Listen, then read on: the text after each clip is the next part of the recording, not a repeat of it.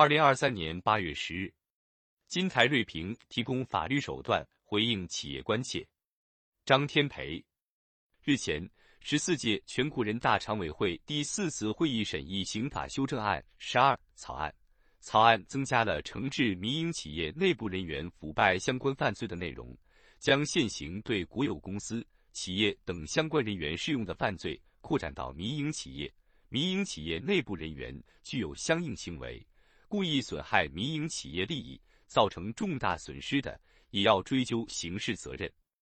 近年来，民营企业内部人员腐败问题多发一发，主要表现在侵占、挪用、受贿和背信等方面。其中，背信方面反应较为集中，非法经营同类营业、为亲友非法牟利等行为比较突出。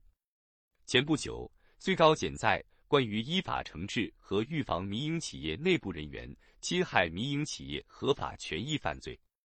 为民营经济发展营造良好法治环境的意见情况通报中指出，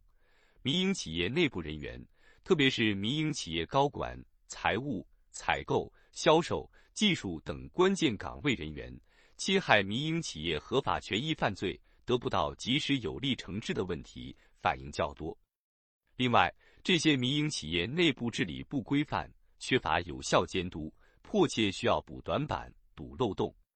提供法律手段回应企业关切。党中央始终高度重视民营企业健康发展。前不久出台中共中央、国务院关于促进民营经济发展壮大的意见，强调要加快营造市场化、法治化、国际化一流营商环境，优化民营经济发展环境，依法保护民营企业产权和企业家权益。这次刑法修改。增加民营企业内部人员故意背信损害企业利益的相关犯罪，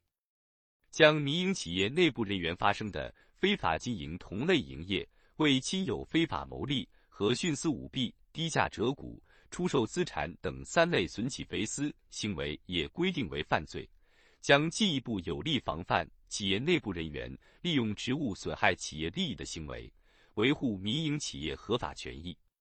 民营企业的健康成长，既需要进一步强化民营经济发展法治保障，也需要民营企业自身不断增强法治意识，提升企业治理法治化水平，推动建设法治民营企业、清廉民营企业。比如，民营企业要加强法治宣传，注重培育企业合规文化，加强廉洁从业教育和典型案例警示。不断增强全体员工的法治意识、廉洁意识、底线意识，使守法合规成为企业经营者和全体员工的行动自觉，用法治厚植民营经济持久健康发展的沃土。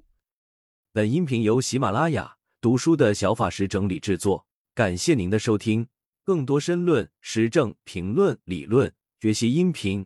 请订阅关注。